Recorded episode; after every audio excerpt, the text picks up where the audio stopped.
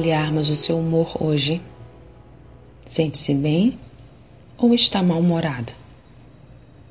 Caso sua resposta tenha sido a de que seu humor não está bom, que tal avaliar se esse estado é momentâneo ou se isso tem feito parte do seu cotidiano?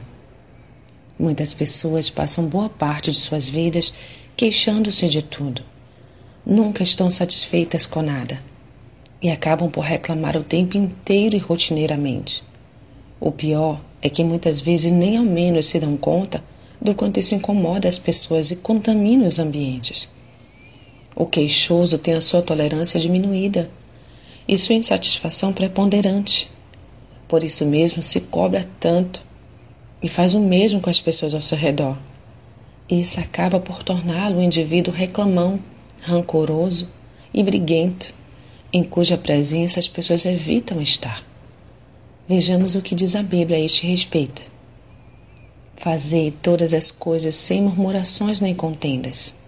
Filipenses 2,14 Não permita que a murmuração tenha domínio sobre suas emoções e atitudes. Dê espaço para alegria nas pequenas coisas. Isso fará muito bem para a sua saúde.